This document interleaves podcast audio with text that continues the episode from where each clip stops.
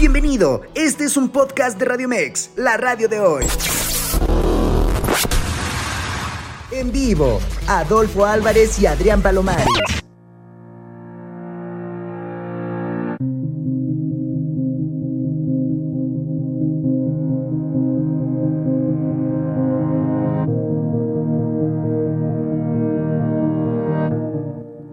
Amigos de Cuentos Corporativos Radio, estamos ya de vuelta después de nuestra pausa comercial y bueno, pues ya listos para platicar con nuestra invitada, ¿no? Como pueden ver, el día de hoy nos acompaña Irma García. Ya les comentaba yo, Irma está relacionada con el mundo del espectáculo y relacionada de lleno, totalmente. Su rol, su enfoque ha sido el desarrollar a muchas de las grandes estrellas que hoy conocemos en nuestro país. Pero les platico un poco de su currículum.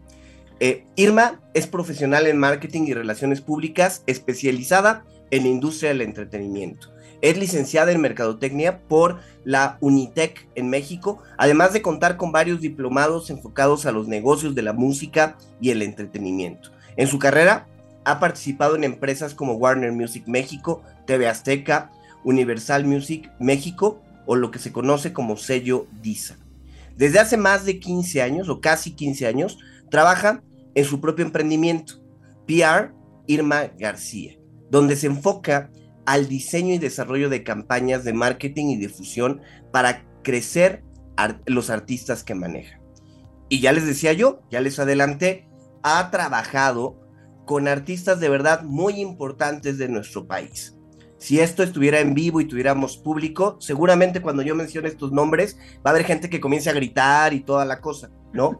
Bueno, ella ya nos platicará porque ella estuvo pegadita a ellos, conociéndolos y trabajando muy de la mano. Entre los nombres con los que ha trabajado está Cristian Nodal, que de hecho acaba de tener un concierto o algo así recientemente. Está Pancho Barraza, está Omar Chaparro, José Manuel Figueroa, Lupillo Rivera, Peso Pluma, el Tri, Genitalica, Eugenia León, entre otros. Así que de verdad es un gusto tener con nosotros a Irma García. Irma, muchísimas gracias por acompañarnos en Cuentos Corporativos. No, pues muchísimas gracias a ti, a ustedes, a tu auditorio. Eh, pues vamos a platicar un poco de, de, cómo, qué hay detrás de cada, cada una de esas figuras que el público tanto admira, ¿no? ¿Qué trabajo se tiene que hacer? ¿Cuál es mi experiencia? En fin, ustedes me dirán qué es lo que quieren saber. Oye, déjanos adelantarte que este mes nosotros hemos estado platicando de mamás emprendedoras. De, hecho, ha, sido el hashtag que hemos usado, mamá emprendedora. ¿Por qué? Porque es bien importante valorar el rol que tienen las mujeres en la economía y la doble función que hacen cuando están emprendiendo, cuando están trabajando. Y me gustaría platicar o comenzar un poco en ese sentido. Entendemos que tú eres mamá, ¿verdad? Sí, claro, claro, tengo un hijo, también ya este, bueno, pues es un adulto, eh, un hijo que crié yo sola, soy madre soltera, entonces eh, me gusta mucho esa, ese, ese término que le dieron a este mes, yo me supongo que por ser el Día de la Madre, este, mamá emprendedora, me encanta porque me encanta ser una mamá emprendedora y me encanta todo lo que tenga que ver al respecto, me encanta apoyar mujeres igual que, que están en la lucha y, bueno, pues me gusta mucho, estoy a sus órdenes. Oye, Irma, platiquemos eh, primero, ¿qué es o sí, cómo definirías a una representante de artistas y cuál es el rol que hace?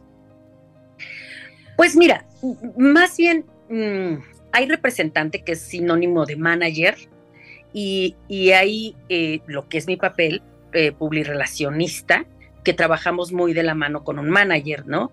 El manager ve todo, todo, todo, es un todo, tiene que ver todo lo de un artista, desde, desde, parece mentira, pero desde cómo se viste, cómo camina, cómo habla, en el caso de los cantantes, pues qué, canción, qué canciones debe de cantar, qué género es el que más le favorece.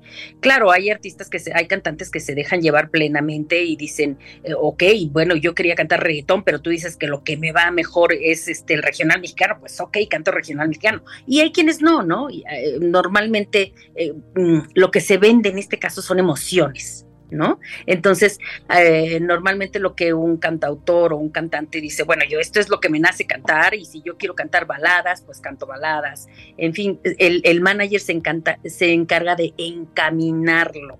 Y mi trabajo es hacer la estrategia para desarrollar esa figura, ese nombre, en base a, a los objetivos que tiene el manager, ¿no? Es decir, bueno, pues eh, mira, yo creo que tu camino, vamos a empezar eh, haciendo medios de tal, de tal formato, este, y ahora, como te decía hace un rato, platicábamos fuera, de, fuera del aire, em, se usa mucho, fíjate que se ha convertido el hacer viral a una figura, se ha convertido en una herramienta de marketing pero desde mi punto de vista muy personal, el hacer viral a una celebridad tiene un arma de doble, es un arma de doble filo, porque bien te puede funcionar y hacerse un artista universal con, mucha vida, o bien puede ser un, un, personaje que pase de moda rápidamente. Ok, ok, ok. Oye, entonces el rol como publirelacionista está básicamente en ayudar en la difusión del proyecto que en conjunto se ha generado con el artista y el manager, ¿no? Si lo entiendo bien. Es correcto, es correcto. Buscar los canales adecuados. Ok. E, e, es, eso es básicamente. Y por supuesto, hacer un trabajo 360, porque no nada más es difundir su música o su película o su telenovela. O sea, no nada más es eso, es un todo, es un 360, es también, eh, pues de pronto llevarlo a los eventos que tú sabes, por ejemplo, en el caso de, peso, pues llevarlo a, los Billboard, a los premios Billboard, de pronto ponerlo ahí en unos premios Grammy, este, ¿por qué? Porque sabemos que eso, ese, eh, la presencia, su presencia en ese tipo de eventos lo va a crecer, ¿no? Le va a dar, le va a dar un estatus. Oye, a ver, en ese sentido, Tú me comentabas eh, fuera del aire que te enfocas sobre todo con artistas pues que están comenzando, que están naciendo. Y así te tocó tomar a lo mejor o participar en la carrera de Cristian Nodal o en la carrera de Peso Pluma. ¿Cuáles son los desafíos más comunes a los que te enfrentas cuando tomas un proyecto desde el nacimiento, desde esa primera etapa? Sí, dentro, justo te decía que dentro de, digamos, de lo que yo hago dentro de, yo me, yo me gusta más eh, la rama de desarrollo. Te comentaba que hay artistas que, bueno, que no me, no necesitan realmente eh, una estrategia de desarrollo, necesitan más bien este como seleccionar cuáles son los caminos que deben de seguir o cuáles el, el em, las entrevistas a las que le conviene ir o los eventos a los que le conviene ir. En el caso, de, eh, por ejemplo, te decía de peso pluma, em, es empecé desde cero y mi peor, bueno, no me no mi peor, sino el punto más difícil es justamente llegar a un punto de acuerdo con el artista y el manager de, bueno, a ver, ¿a dónde quieres llegar? Eh, por ejemplo, en el caso de Peso Pluma lo pongo porque es el más reciente, lo pongo como ejemplo porque es el más reciente. Yo le decía, a ver, bueno, ¿tú realmente quieres cantar corridos bélicos toda tu vida? Y, y, porque yo le decía, bueno, desde mi punto de vista, ¿eh? esto es muy personal. Claro, claro. Yo no, no estoy de acuerdo con los corridos bélicos. No, está bien, y creo que habrá mucha gente eh, y que piense igual que tú, ¿no? Yo me uno contigo. Sí, no, no me gustan. Entonces yo le decía, eh, si tú quieres hacer un, si tú quieres ser un cantante y hacer una trayectoria, te quieres hacer de un nombre en esta industria, yo creo que no debes enfocarte a ese tipo de, de, de música. ¿Por qué? Porque todo, todo debe llevar una, un mensaje social y ese es un mensaje social repito, desde mi punto de vista negativo. Entonces, tú dime, ¿realmente te quieres dedicar toda tu vida a cantar esto? Y él me dijo, fíjate, es un chavo bien inteligente, ¿eh? Porque me dijo, no, pero de momento es lo que me funciona y yo de momento necesito hacerme una, una base de fandom, una base, un, fandom.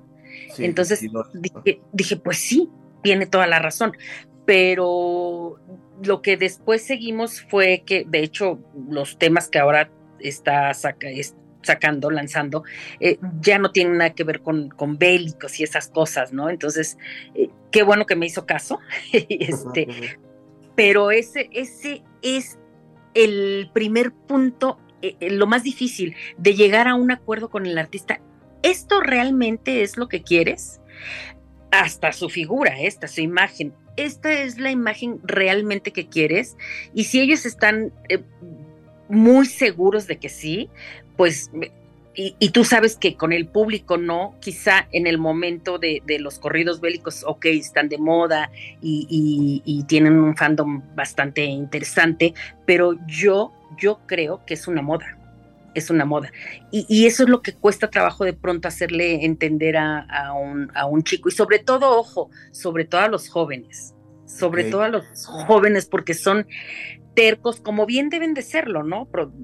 defender su proyecto, pero son necios, necios. Yo últimamente he trabajado con muchos jóvenes y tú les dices, mira, no, tómate un curso de dicción, tómate un curso de tal, y ellos, no, pero ¿por qué? Pero, eh, y más ahora estas generaciones, no, yo me tengo que eh, manejar ante el público como yo soy, no tengo nada que esconder, entre más orgánico, entre más honesto, entre más eh, sincero sea, mejor. Entonces, yo creo que eso es lo más difícil con, con un artista, con cualquier celebridad, llegar al punto en que digan, ok, este es el camino que quiero seguir. Creo que tú lo, que me estás recomendando, creo que parte de eso me sirve, parte no.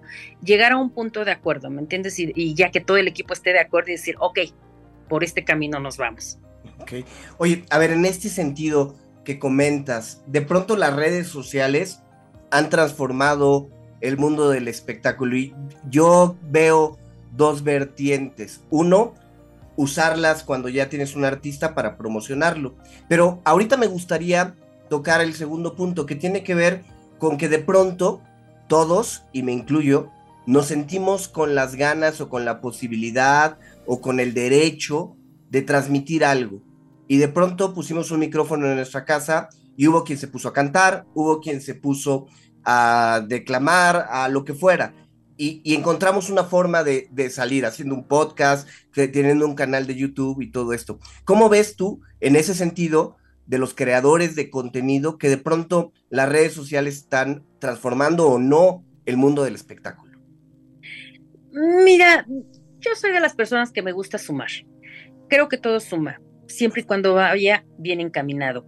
Hay, hay unos, unos podcasts, unos canales de YouTube que, que suman mucho y fíjate que son, que son contenidos bien interesantes o por lo menos entrevistadores bastante pensantes y bastante em, a la hora de hacer una entrevista, por ejemplo, hay uno que se llama Musicalmente Hablando, que realmente se, se enfoca a hablar con un, con un artista, con un cantante, y por qué este género, y desde cuando empezaste, que quisiste empezar a cantar, y qué instrumentos tocas, y quién es tu inspiración musical. Ok, eso, eso me gusta, eso suma, por muy grande o pequeño que sea su, su, fandom, sus seguidores, por muchos o pocos que llegue a tener ese podcast o ese canal de YouTube.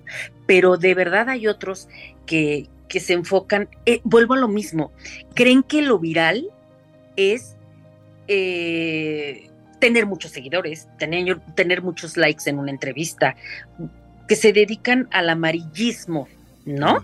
Lo que le llaman amarillismo, entre comillas. Hablar de la vida privada, que si ya tuvo esta novia, que si ya terminó con ella, que si ya eh, tiene otra novia, que si ya está embarazada, que si... ¿Sí me entiendes? Esos creo que, creo que no suman nada, pero desafortunadamente, desafortunadamente, el público es lo que quiere escuchar. Claro. Eh, eh, y eso es muy triste, es muy triste. Y escuchaba decir el otro día a, un, a, una convención que fui de, Monitor Latino, escuchaba, escuchaba decir tristemente a un reportero, este, yo le decía, bueno, es bien importante eh, cuando un artista lanza una canción que en Billboard, que en la Rolling Stones, que hablen de eso, de la música que está lanzando. Y él decía, no, pues ya estás pasada de moda, porque ahorita lo que importa es si se, si se divorció o si va a tener un hijo. Y yo, pues, pues sí, pues sí, sí, me, pongo a ver los números de los medios, sobre todo los digitales, y, y, sí, desafortunadamente son los que tienen más views, más seguidores, los canales, en fin. Es tristemente, tiene mucho que ver con la idiosincrasia del país, la educación. Claro, La educación del país. Oye, este, tú has trabajado con muchas, eh, ¿cómo decirlo? Muchas personalidades que hoy ya son estrellas en nuestro país, ¿no? ¿Cómo seleccionas cada uno de tus proyectos? A mí la verdad es que me intriga el momento donde te presentaron a lo mejor el proyecto de, Nodal. Eh, ¿En qué te fijaste y en qué dijiste, oye, yo sí quiero apostarle por esto y quiero avanzar? Porque seguramente habrá otros proyectos que te presentan y que dices, no le veo patas para gallo, ¿no? No quiero seguir. ¿Cómo seleccionas con quién avanzar y con quién no? Pues mira, si es cantante, normalmente lo que pido es, mándame su música, mándame el sencillo que quieres trabajar, mándame el video.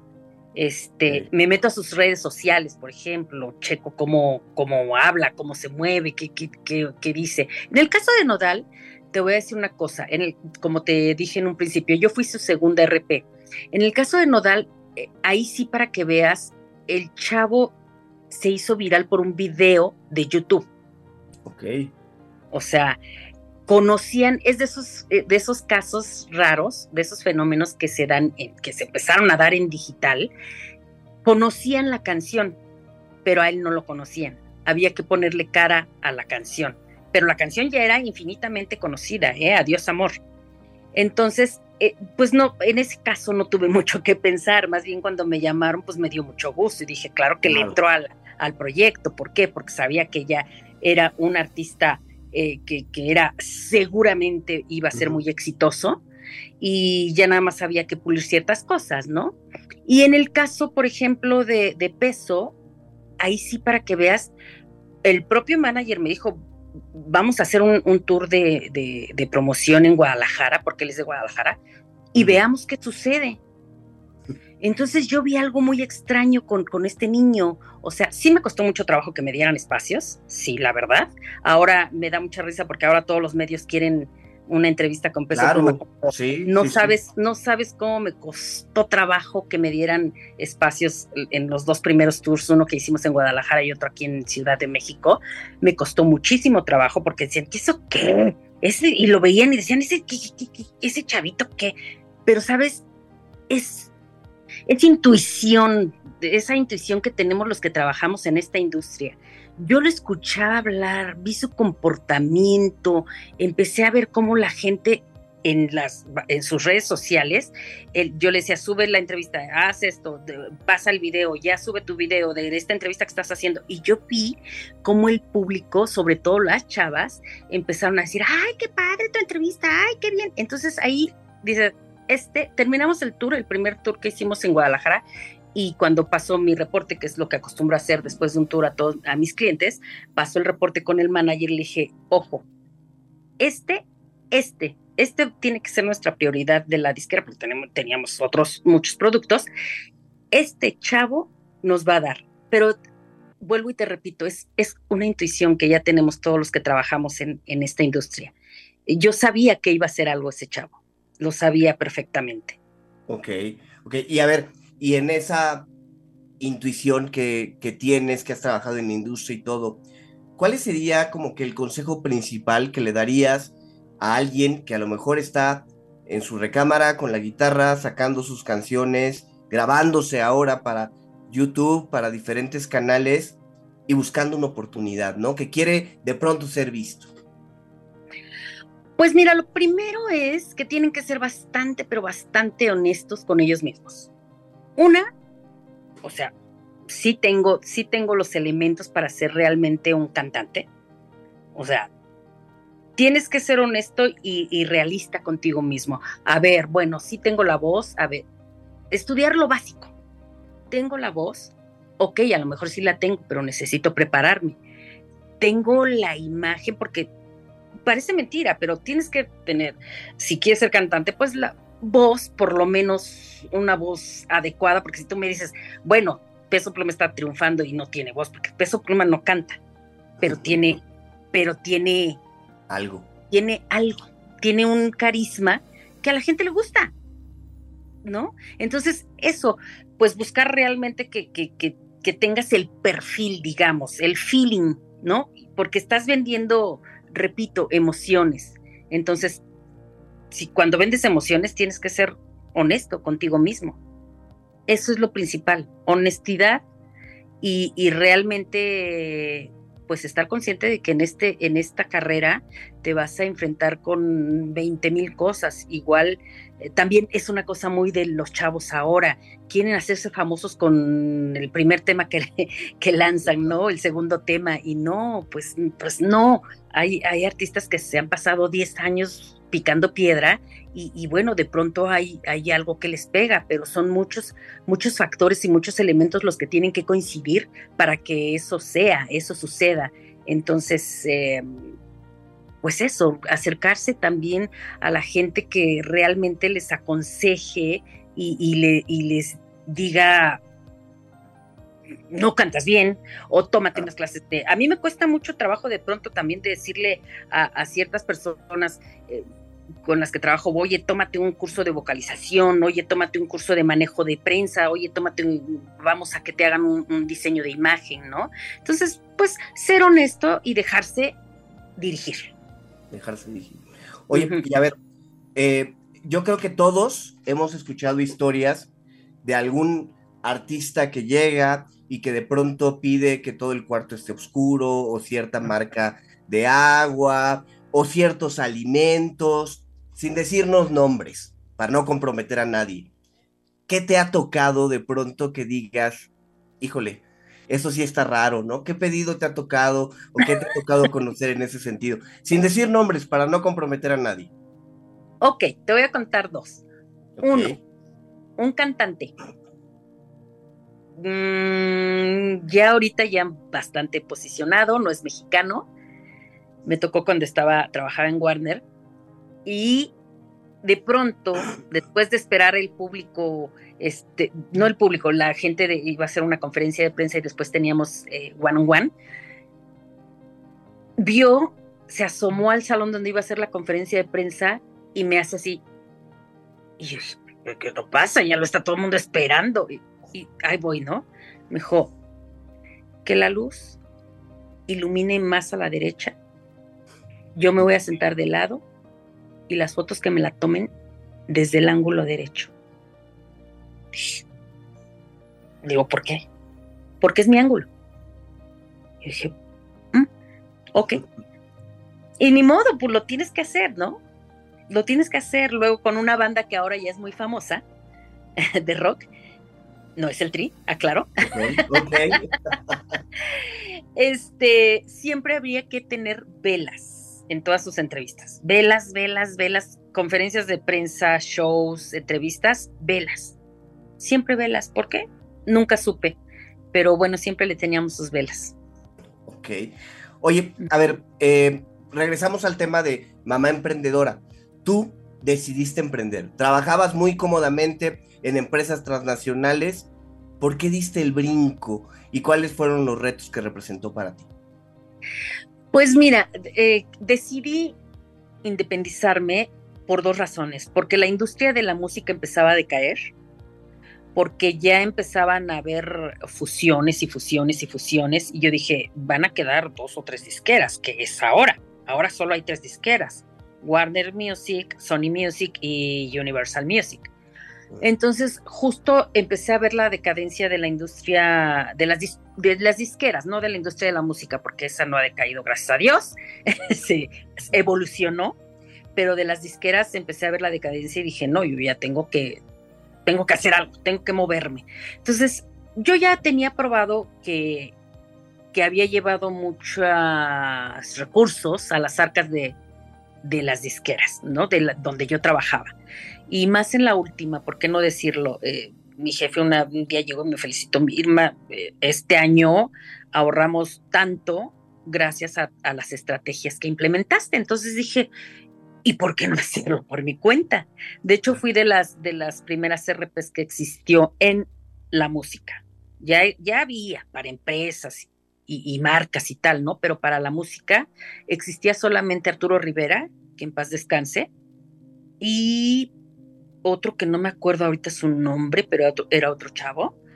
Eh, y yo empecé, empecé, un día dije, fue la fusión, justo se dio la fusión de Universal a Univision Music, eh, me liquidaron y me recontrataron en Universal. En el momento, es, eh, una estrategia fiscal, te, te llaman al, despacho y te dicen, aquí está tu liquidación de Univision Music y aquí está tu contratación de Universal.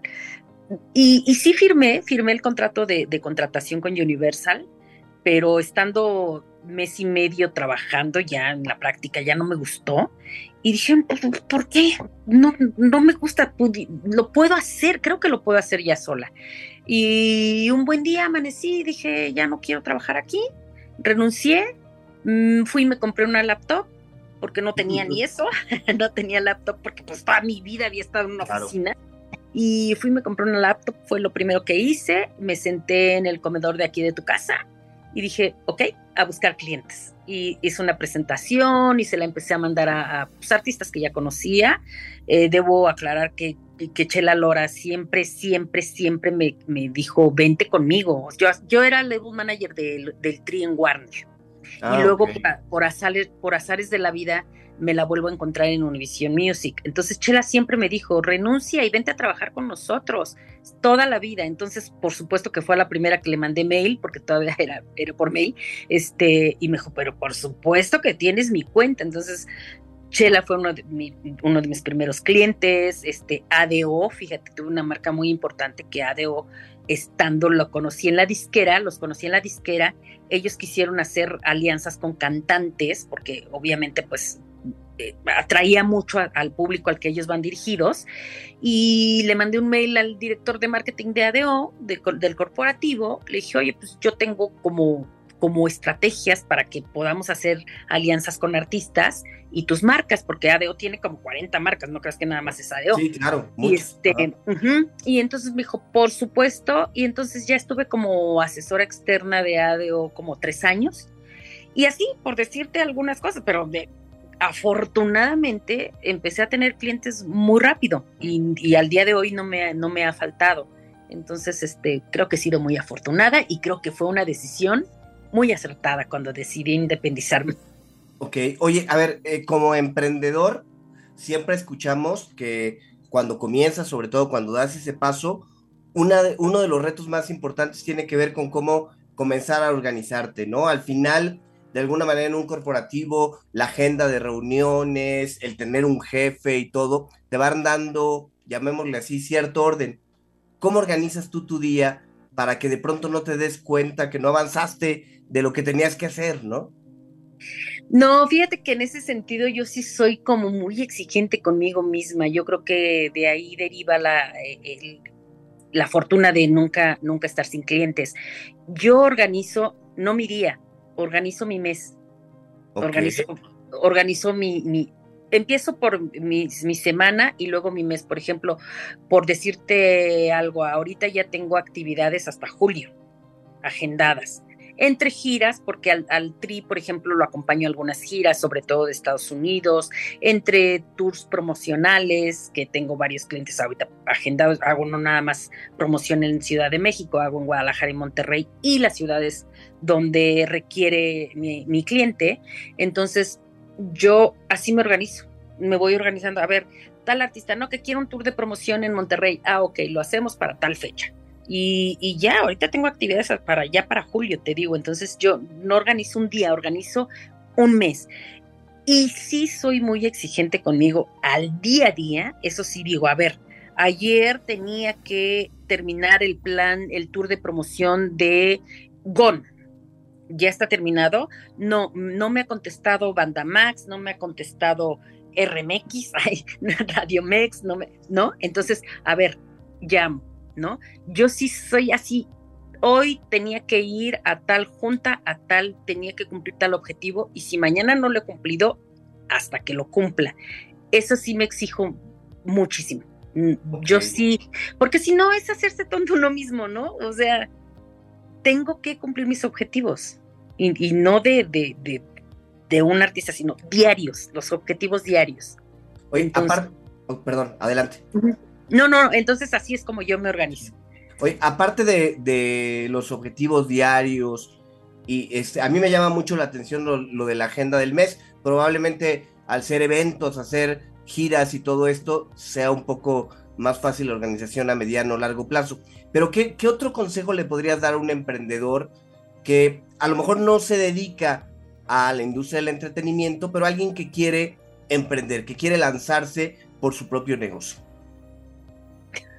Básicamente, nunca darse por vencido, porque sí va a haber momentos, incluso yo, aunque repito, nunca me han faltado los clientes afortunadamente, pero hay veces que sí he dicho, este, ay, quiero tirar la toalla, de verdad, porque es, es, porque es muy difícil, porque de pronto tú dices, a ver, artista, necesito que me mandes. Yo lo primero que les digo, hasta les, hasta tengo una frase que les da risa, ya se la saben, mi gente. Este, les digo, a ver, me tienes que mandar el sencillo, el video, la biografía, yo te la actualizo, no hay problema, mándame las fotos, este, los autorales, tu editora, eh, tu ID, hasta el ID para, para los accesos a las televisoras y todo eso, ¿no? Eh, y me lo, te lo juro, tengo eh, clientes que tengo trabajando con ellos años y me hacen, a ver, ya te dije que me mandes el sencillo, ya vamos a empezar la promoción y no me has mandado el sencillo. O por ejemplo, mi clientecito a los cuales adoro de la Perla Records, este, a ver, en algunas televisoras se canta en vivo, me tienes que mandar la pista de la canción. Va a ser tu voz en vivo y la pista de la canción. Ay, esa no se la pedí al ingeniero. ¿Por qué? Cuando te entregan tu máster te tienen que entregar tus pistas para, o sea, todo. Y oh, me cansan, ¿no? O de pronto, pues las giras son pesadas y peligrosas, sobre todo con el género regional. A mí me tocó, no, no voy a decir tampoco con qué artista, pero me ha tocado ir a cada lugar y, la última fue, yo renuncié con ese artista porque la última fue, me dejó el, toda la caravana porque mi vuelo se retrasó del lugar al que íbamos a partir de esa ciudad, íbamos en camionetas al pueblito donde iba a ser la tocada y me dejaron porque mi vuelo llegó tarde. Tuve que tomar un Uber de Guadalajara a Arandas, Jalisco, a las 10 de la noche yo sola. O sea, como si los, como si los territorios estuvieran tan seguros, ¿verdad? Este, entonces, esos son los momentos en que digo, necesidad de estar arriesgando porque salías de la vida, realmente, ¿no? Oye, y a ver, e, en ese sentido, un tema que también se escucha mucho, y también no, no espero mencionar nombres, muchos de estos artistas terminan trabajando pues para gente relacionada con otro tipo de labores como el narcotráfico. ¿Te ha tocado? No que yo sepa. no que yo sepa, pero normalmente pues ni te enteras, ¿no? Claro. Pero que yo sepa con conocimiento de causa, no. No. Yo simplemente voy y hago mi trabajo, atiendo a la prensa, este, y adiós. Oye, este, Irma, a ver, no, no sé eh, cómo sea la, forma, digamos, en que alguien que a lo mejor esté iniciando en el medio del espectáculo de pronto quiere llegar con, contigo, llegar con, con tu labor. A lo mejor estás muy enfocada al trabajo directo ya con, con disqueras. Pero si alguien quisiera entrar en contacto contigo, a lo mejor mandar un correo electrónico o algo así, ¿hay forma de hacerlo? Si alguien quisiera conocer más de, los servicios que ustedes ofrecen? Claro, de hecho, la mayoría de mis clientes, de hecho todos, son independientes, ¿eh? Ok. No están con ninguna disquera o están con sellos pequeños.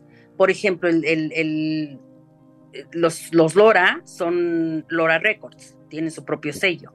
Este Peso está en un sello que se llama Brahim Music que está en Los Ángeles, que tiene varios, varios artistas, pero es un sello pequeño, vamos. Y tengo, y los demás ah, La Perla Records, que, es un, cliente que quiero mucho en Guadalajara. Este, son sellos pequeñitos, trabajo para sellos pequeñitos, pero mm, de hecho me gusta mucho trabajar con artistas independientes. ¿Por qué? Porque tienes menos, eh, menos barreras para hacer lo que tú quieras. Porque, por ejemplo, cualquier cualquier disquera te pone, no, pues que los permisos, eh, porque no voy a decir tampoco nombres, pero eh, quisimos hacer un dueto con, con el maestro Laura, Lora y un chico que está en una disquera, una transnacional, y, era un lío conseguir el permiso que terminamos diciendo, ay, no, ya no lo queremos hacer. ¿Sí me Entonces, entre menos disqueras estén de por medio de, me refiero a las, a las grandes, este, mejor. ¿Por qué? Porque, y no por, no por payasos, por así decirlo, sino porque son, son sus protocolos que deben cumplir. ¿No? Pero a mí me gusta, de, hecho hay clientes que me, escriben a mis redes sociales, a mi Instagram, a mi Facebook, oye, me gustaría que escucharas este sencillo, me gustaría trabajar. Varios clientes me han escrito así a mi WhatsApp porque me recomiendan otros clientes, ¿no? Oye, me dio tu teléfono tal persona, fíjate que quiero, así me pasó con Marca MP, por ejemplo. Marca MP llegó a mí por un WhatsApp y yo dije, quiénes son o qué, porque Marca MP era un grupo que, que la está haciendo muy bien en Estados Unidos, pero aquí en México no eran conocidos. y, desafortunadamente ahí tienen un, tema que, que, por el momento tampoco van a poder venir a México, pero ellos llegaron así, que alguien de seguridad, fíjate, alguno de seguridad le, le, dijo, oiga, esta señora en México hace relaciones públicas, se la recomiendo. Y, me escribió el papá de ahí, el papá manager me escribió en el WhatsApp, le dije, a ver, mándeme su, su sencillo, lo que siempre hago.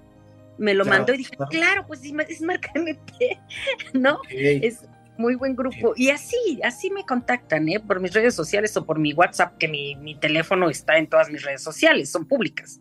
Oye, a ver, entonces, eh, si alguien quiere mandarte algún mensaje, ¿a qué red social debe de ir? ¿Cuál es tu red social?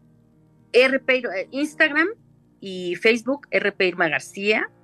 Eh, Twitter, que ya casi nadie lo utiliza, este, eh, García Irma, o al 55 22 18 9495, que es mi WhatsApp. 55 22 18 9495 es mi, mi WhatsApp. Irma, de verdad, pues muchísimas gracias por platicar con nosotros, por dejarnos conocer este otro lado del mundo del espectáculo que pues no vemos, pero que hay mucho trabajo detrás. Y bueno, pues ella ha sido Irma García, publirelacionista de Grandes Estrellas del Espectáculo. Muchísimas gracias, Irma. No, gracias a ti, este, todo el éxito en su programa y gracias por dejarme platicar con ustedes. Saludos a todos. Gracias. Gracias.